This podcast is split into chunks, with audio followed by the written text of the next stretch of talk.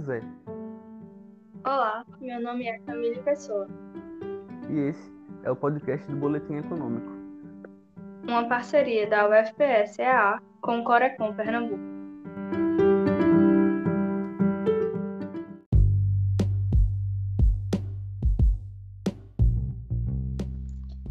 Acerca do tema Distribuição Espacial do Emprego Formal da Indústria Criativa em Pernambuco, o Agreste é destaque na área de consumo. É importante ressaltar que a economia criativa envolve, além da indústria, questões sociais, educacionais, políticas, organizacionais e econômicas. Já a indústria criativa é caracterizada por um conjunto de atividades econômicas, sendo mensurável. A Firjan divide a indústria criativa no Brasil em quatro grandes áreas, que se subdividem em 13 segmentos.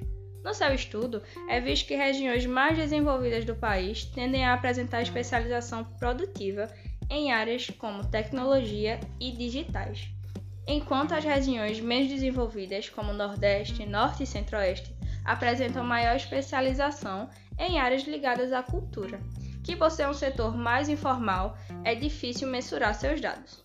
O período de crise e recessão entre 2014 e 2017 provocou consequências nessas indústrias.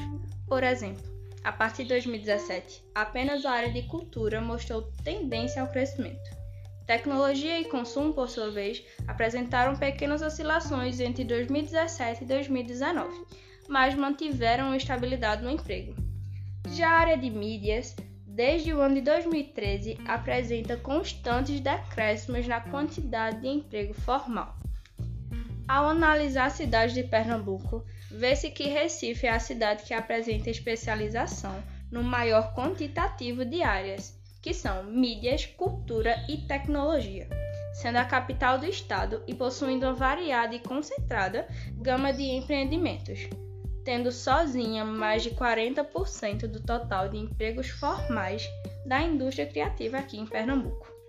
Enquanto que, no Agreste, as cidades de Cupira, Belo Jardim, Santa Cruz Capibaribe, Taquaritinga, Surubim, Caruaru e Toritama são cidades que têm especialização produtiva na área de consumo, mais especificadamente no segmento de moda. A área de consumo é a que possui maior representatividade no Agreste, sendo responsável por mais de 55% do total de emprego da indústria criativa na área de consumo aqui em Pernambuco.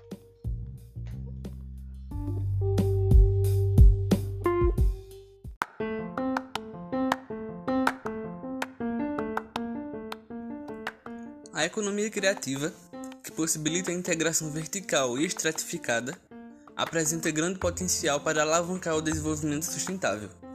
Esse setor, como todos os outros, foi impactado pela crise econômica gerada pelo Covid-19 e apresentou o aumento dos custos como o maior problema dessas empresas.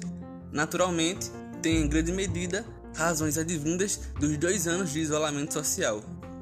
A Conferência das Nações Unidas sobre Comércio e Desenvolvimento já considera a economia criativa como setor que estimula o crescimento econômico e o desenvolvimento das regiões, pois, além de gerar empregos, apoia a diversidade cultural, inclusão social e a sustentabilidade. Esses fatores são pilares da Agenda 2030, que declara, através dos Objetivos de Desenvolvimento Sustentável, a ODS, 17 objetivos que visam ações para um futuro mais equitativo, inclusivo e ambientalmente sustentável. Dito isto, e presumindo a importância do setor para o município de Caruaru, que se destaca pela importância econômica e cultural das festas juninas, que é um importante gerador de renda para a região, um impacto mais grave entre os trabalhadores autônomos e de meio período, e que, embora com ações de auxílio pontuais ao setor, os efeitos desse período serão sentidos por muitas empresas e ou indivíduos e no longo prazo apenas os mais competitivos sobreviverão. Além disso, as cidades do Nordeste brasileiro, assim como Caruaru, em Pernambuco, apresentam na maior das vezes pequenas unidades produtivas familiares ou, muitas vezes, apenas um indivíduo, na qual a renda obtida nos eventos é toda utilizada com a sua subsistência, ou seja, não há gerenciamento de firmas.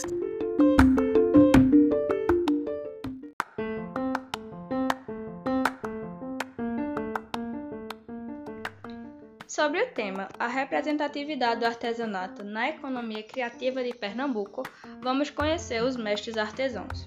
O conceito de economia criativa ainda é muito recente. Ele foi derivado de temas relacionados à indústria criativa, economia da cultura e culturalização da economia. Ele também pode ser entendido como uma mistura de valores econômicos e culturais, ou seja, uma tentativa de articular arte, cultura e tecnologia com negócios possui um grande potencial de contribuição para o desenvolvimento econômico e social do Brasil, talvez pela capacidade de geração de novas ideias de seus profissionais. A economia criativa é muitas vezes vista como um dos campos mais dinâmicos de atividades produtivas no mundo.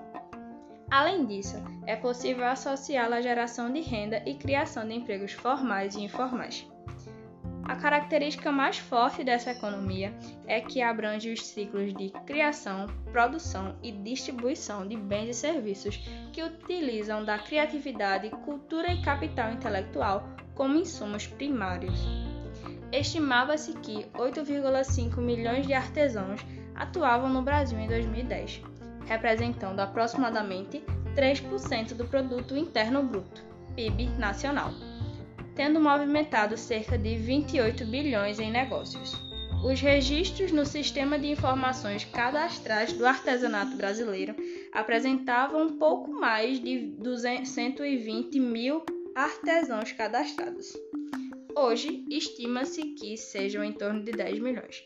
Contudo, somente aproximadamente 200 mil estariam cadastrados no SICAB.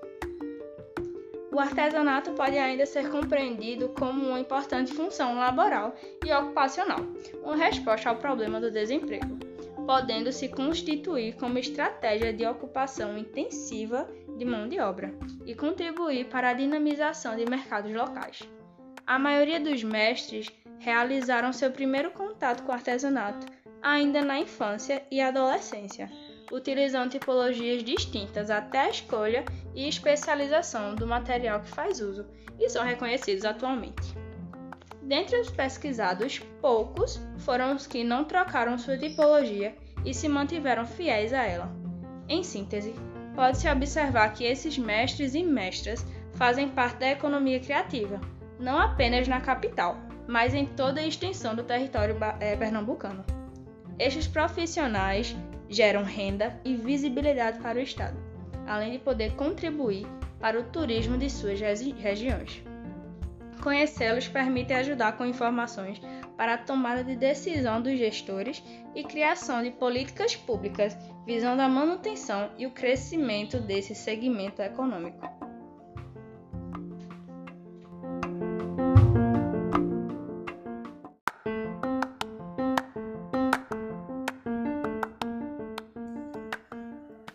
Em geral, o crescimento das startups depende de informações sobre o mercado que pretendem se estabelecer.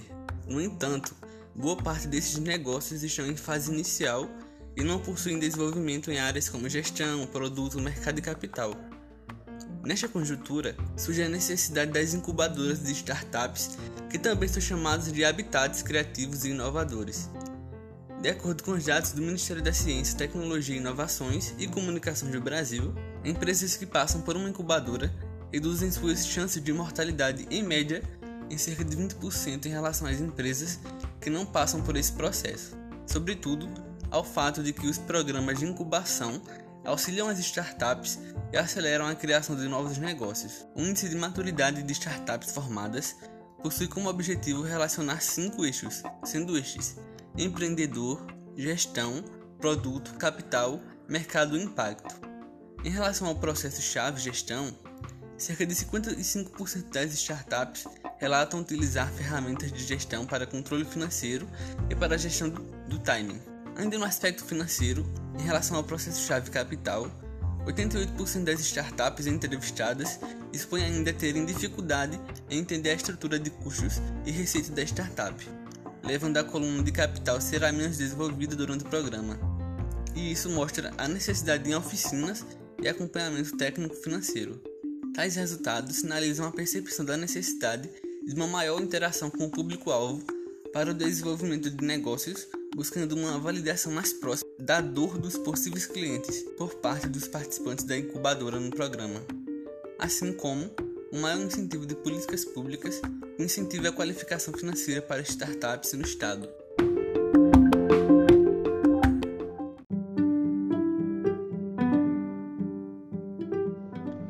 Obrigada por acompanhar o nosso podcast. Mais informações você encontra no Boletim Econômico, edição 6, no site do Corecom Pernambuco. Até mais!